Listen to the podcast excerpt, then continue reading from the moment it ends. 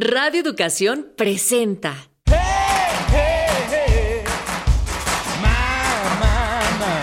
Pangea. Crónicas multiculturales. Música, poesía, gastronomía, cultura pop y mucho más.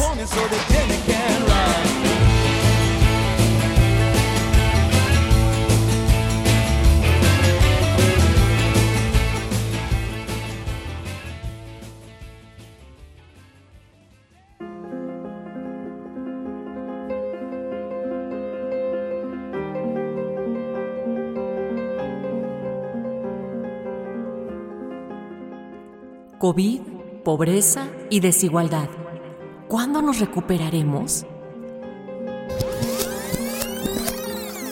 Scorso l'Italia era considerato l'ottavo paese più attrattivo per i turisti dal World Economic Forum. A causa del coronavirus le cancellazioni si sono fatte sentire e guardate com'è deserta oggi Piazza del Duomo a Milano. I danni economici del coronavirus sono impressionanti, solo lo stop alle gite è un danno da 316 milioni di euro.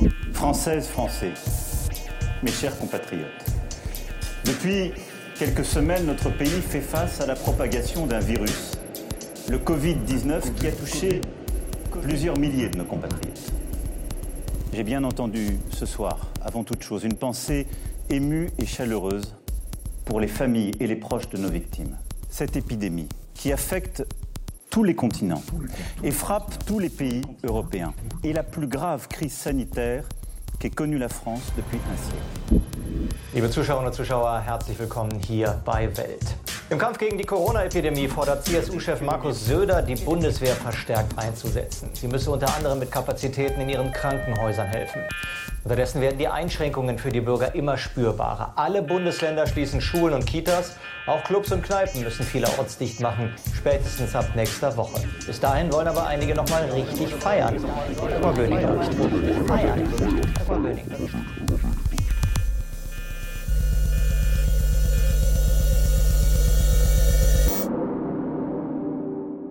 Hace justo un año, comenzamos Pangea Mix Crónicas Multiculturales, una serie acerca de la agenda antirracista, la desigualdad y temas de diversidad cultural. Este comienzo coincidió con la llegada de COVID-19 al mundo globalizado. Desde entonces, hemos realizado 58 podcasts con temas de diversidad cultural, arte, gastronomía y mucho más. Y cíclicamente, retomamos el tema de la pandemia como parte de nuestra cobertura sobre desigualdad. Hoy, en Pangea Mix, una entrevista con Diego Vázquez, director de investigación de Oxfam México. Conversamos con él acerca del informe global El virus de la desigualdad. ¿Cómo recomponer un mundo devastado por el coronavirus a través de una economía equitativa, justa y sostenible? También compartiremos algunas reflexiones acerca de cómo el COVID ha afectado nuestro día a día. Soy Natalia. Comenzamos. Yo soy Diego Vázquez, soy el director de investigación en Oxfam México. Eh, la labor que hace Oxfam, tanto en México como a nivel mundial, es de eh, producir eh, reportes y hacer investigación y, e incidencia y campañas sobre la desigualdad, ¿no? Y sobre las estrategias y políticas públicas para reducirla. Y en este caso yo soy uno de los autores de este reporte global. Sí, eh, el, el, propósito de este, de este reporte era analizar cuál habría sido el efecto de la, de la pandemia del COVID-19 en la desigualdad, ¿no? Lo que encontramos es que, digamos, la pandemia pues afecta a un mundo en donde que ya era profundamente desigual, ¿no? En donde había, como se ha reportado en, reportes pasados, una concentración de la riqueza en un grupo muy reducido de personas. ¿no? Eh, y además eh, un, un estado de, en los servicios de salud de muchos países de precariedad, ¿no? de servicios eh, de salud que no están preparados para una emergencia de este tipo. ¿no? Lo que encontramos es que hay una serie de efectos en diferentes ámbitos, pero todos con el común denominador que afectan a las personas más vulnerables de mayor medida, ¿no? para darte unos datos, pues lo que se espera es que haya eh, alrededor de 200 mm, millones de nuevas personas en situación de pobreza a nivel mundial. La pobreza va a aumentar de la tendencia que existía desde hace décadas de reducción y eh, pues esto es un reto para que eh, se puedan cumplir los objetivos de desarrollo sostenible de erradicar la pobreza para el 2030, ¿no?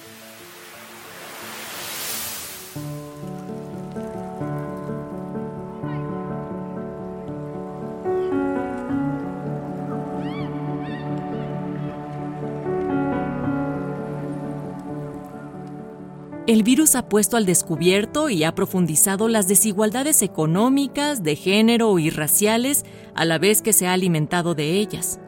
Millones de personas han perdido la vida y cientos de millones se están viendo arrastradas a la pobreza, mientras que las empresas más ricas del mundo siguen enriqueciéndose. Pero, ¿por qué se dice que este virus ha profundizado la desigualdad? ¿Y esto cómo se relaciona con temas como el género, la etnia y el racismo? La, pandemia afecta de manera distinta a hombres y mujeres, que la pandemia tiene efectos mucho más eh, fuertes sobre las mujeres, particularmente en el tema del trabajo de cuidados y de la, digamos, de exacerbar esta discriminación que ya existía ¿no? en un sistema patriarcal hacia las mujeres y por otro lado también en, en, algunos otros países se encuentra que también afecta de distinta manera a la, ciertos grupos que ya eran vulnerables, ¿no? Particularmente las personas eh, afrodescendientes, ¿no? O personas en situación de, o, que se identifican como hablantes de lengua indígena, pues también tiene un efecto mucho mayor sobre ellos, ¿no? Eh, y pues entonces lo que encontramos es que vamos a terminar esta pandemia con un mundo más desigual, a menos de que los gobiernos tomen una acción mucho más contundente para revertir esta tendencia, ¿no?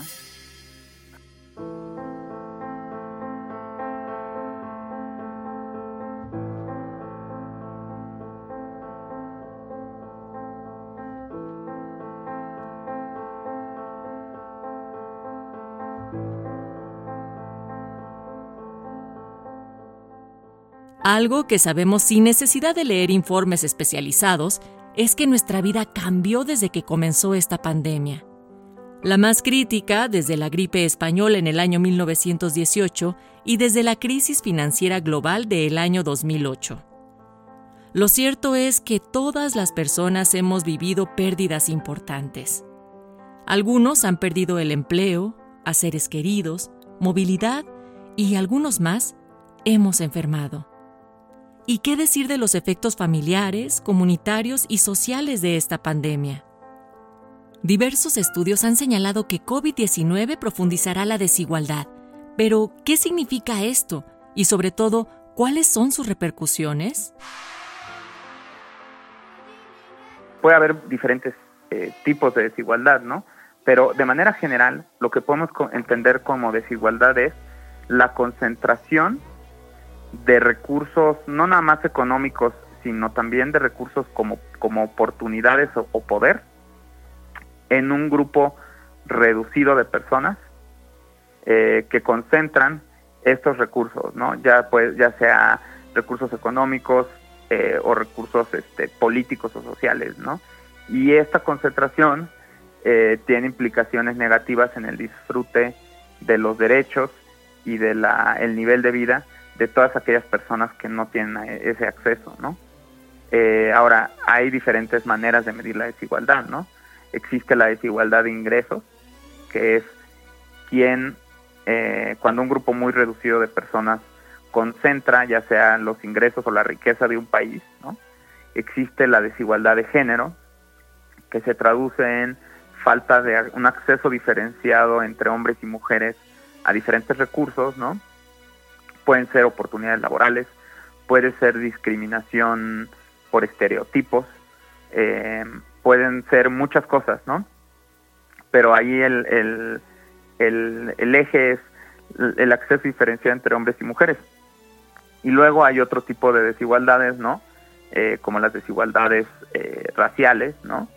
que son las desigualdades entre, digamos, grupos eh, estructuralmente vulnerables, ¿no? En nuestro país, pues el grupo más claro son las personas hablantes de lengua indígena, ¿no? Con respecto a, a, a los no hablantes, ¿no? A los que no se identifican como indígenas. También en materia de las oportunidades que tienen para realizar su, su, su vida, ¿no? O para tener un nivel de vida digno.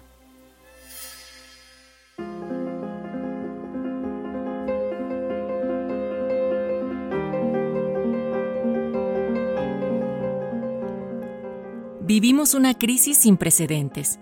Esto ha profundizado las diferencias sociales y económicas. Mientras tanto, ¿qué ha pasado con los ricos más ricos del mundo y sus cuantiosas fortunas?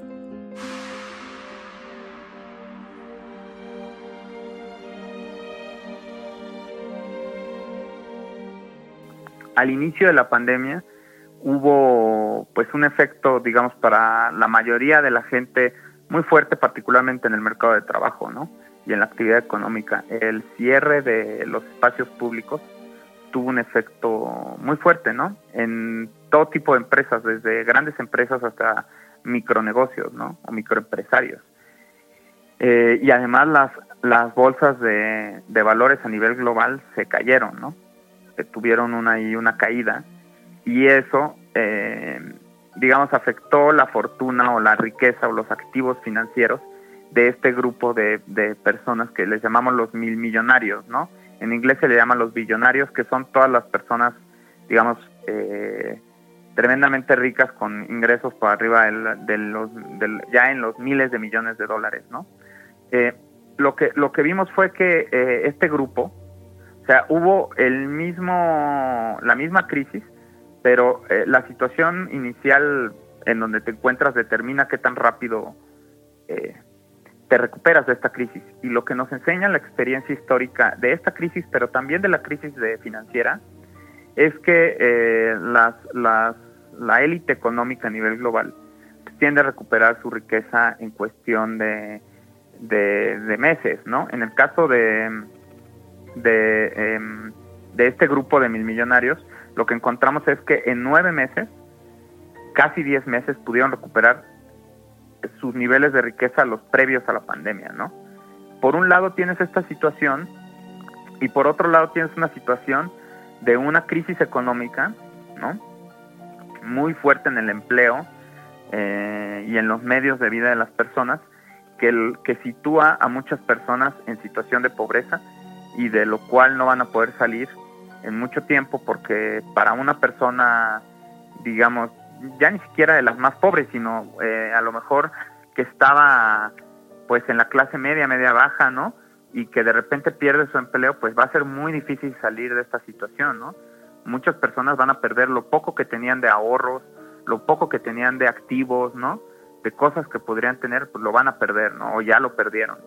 Eh, eh, y esto pues va a hacer y, y muestra claramente cómo, aunque eh, eh, todos enfrentemos la misma crisis, no la enfrentamos de maneras distintas, ¿no? Y esto de alguna manera deja ver un sistema terriblemente injusto eh, para la mayoría de las personas, ¿no? A, a costa de, de, mantener los privilegios, ¿no? Económicos de esta, de esta pequeña élite, ¿no?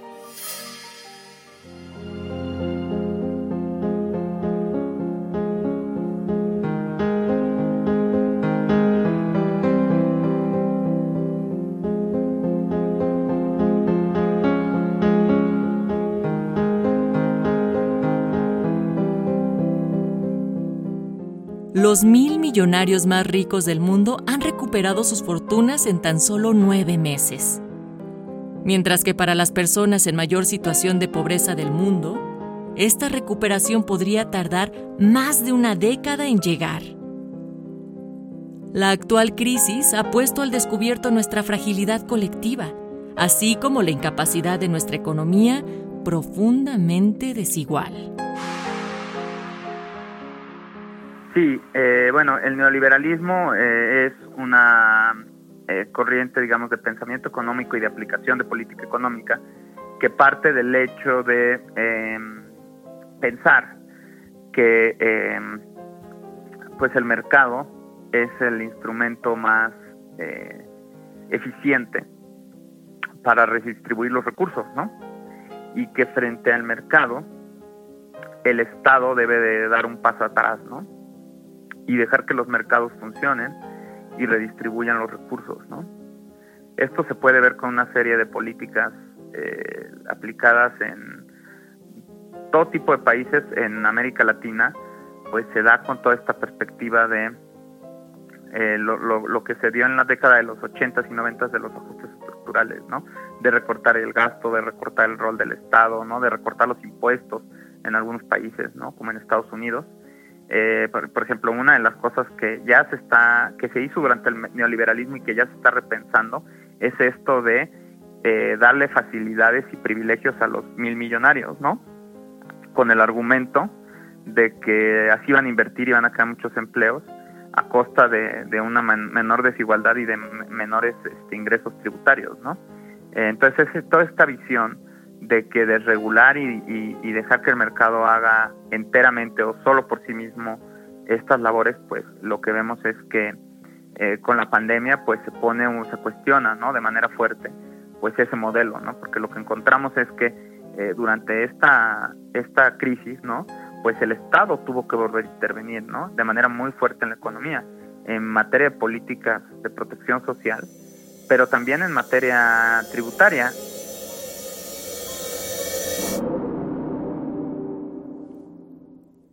Si deseas leer el documento completo, te recomendamos el sitio de Oxfam, www.oxfam.org. Agradecemos la participación de Diego Vázquez, director de investigación de Oxfam México. Conversamos con él acerca del informe global El virus de la desigualdad, cómo recomponer un mundo devastado por el coronavirus a través de una economía equitativa, justa y sostenible. Haz link con nosotros. Escríbenos a pangeamix.gmail.com o visita nuestra fanpage en Facebook.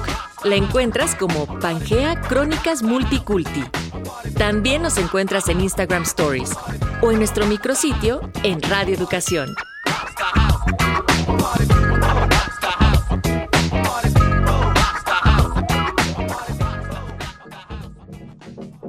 Equipo de producción, María Teresa Juárez, Elsa López, Arfaxado Ortiz, Óscar Solís, Luis Luna, Guillermo Tapia, Natalia Luna y Mario Ledesma. Pangea, Crónicas Multiculti. Porque somos multiculturales y megadiversos. Una producción de Radio Educación.